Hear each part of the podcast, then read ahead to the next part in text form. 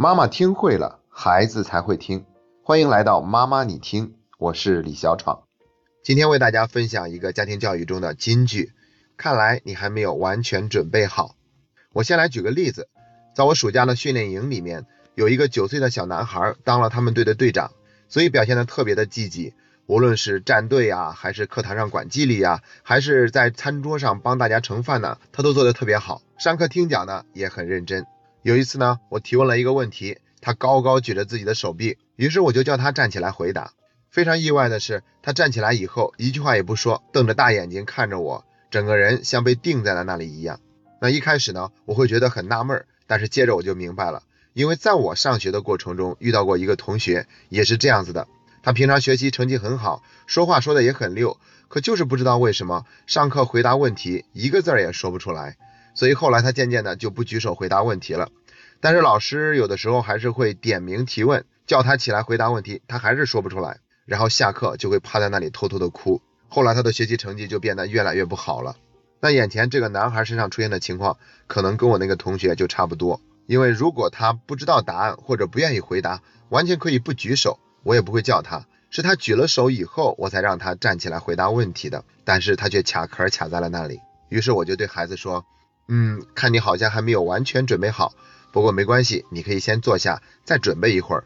等你准备好了，你可以随时举手打断我的讲话来回答这个问题，哪怕这个问题已经讲过去了，我也很想再听一遍你的答案，好吗？然后孩子点点头就坐下了，课程就这样继续进行着。没过多久，我又提问问题的时候，发现这个孩子又举手了，于是我就问他，你是要回答刚才你还没有来得及回答的那个问题吗？他对我说。老师，之前的那个问题和现在您提问的这个问题，这两个我都要回答。接着就说出了这两个问题的答案。在训练营的后面几天呢，他身上就再也没有出现举手站起来回答问题却说不上来的情况。这件事情在我心里面留下了非常深刻的印象，也让我特别的感慨。虽然呢，我到现在都不明白忽然说不上来话究竟是一种什么样的心理现象，但是我特别能理解那个孩子，在他的学习生活中一定不是第一次出现这样的情况。可能以前出现这样的情况的时候呢，老师都是无奈的让他坐下，或者表示惊讶、表示否定，甚至是表示讽刺。同学们呢，可能也会在一旁偷偷的笑他。那周围的这些反应呢，往往会加重孩子的这个行为，也会越来越打击孩子的积极性，消磨他的自信心。所以，如果在孩子出现这样的状况的时候，我们能够对孩子说：“看来你还没有完全准备好，那你可以先准备一会儿。”这可能就会给孩子带来莫大的安慰。至少这种表达方式是尊重孩子的，是理解他的难处的，而且并没有否定他。那这句话可以在很多的场景中使用。首先呢，在孩子给别人打招呼，但是说不出来的时候，我们可以使用这句话。看来你还没有完全准备好，等你准备好了，再跟阿姨打招呼吧。第二种可以使用的场景是当孩子遭遇了挫折，想放弃的时候。如果孩子已经表现的情绪很低落了，我们也没有必要非得鼓励孩子马上去做到。